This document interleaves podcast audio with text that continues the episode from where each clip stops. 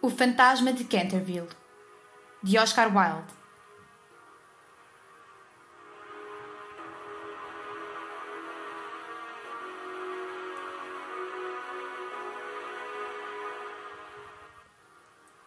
Mas eu não sei o que significam.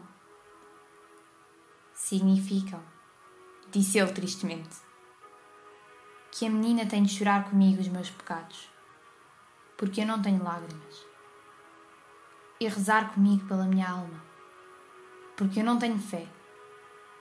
E depois, se tiver sido sempre doce, boa e gentil, o anjo da morte terá piedade de mim verá formas medonhas na escuridão. E vozes malvadas irão sussurrar ao seu ouvido. Mas não lhe farão mal, pois os poderes do inferno não conseguirão levar a melhor contra a pureza de uma criança.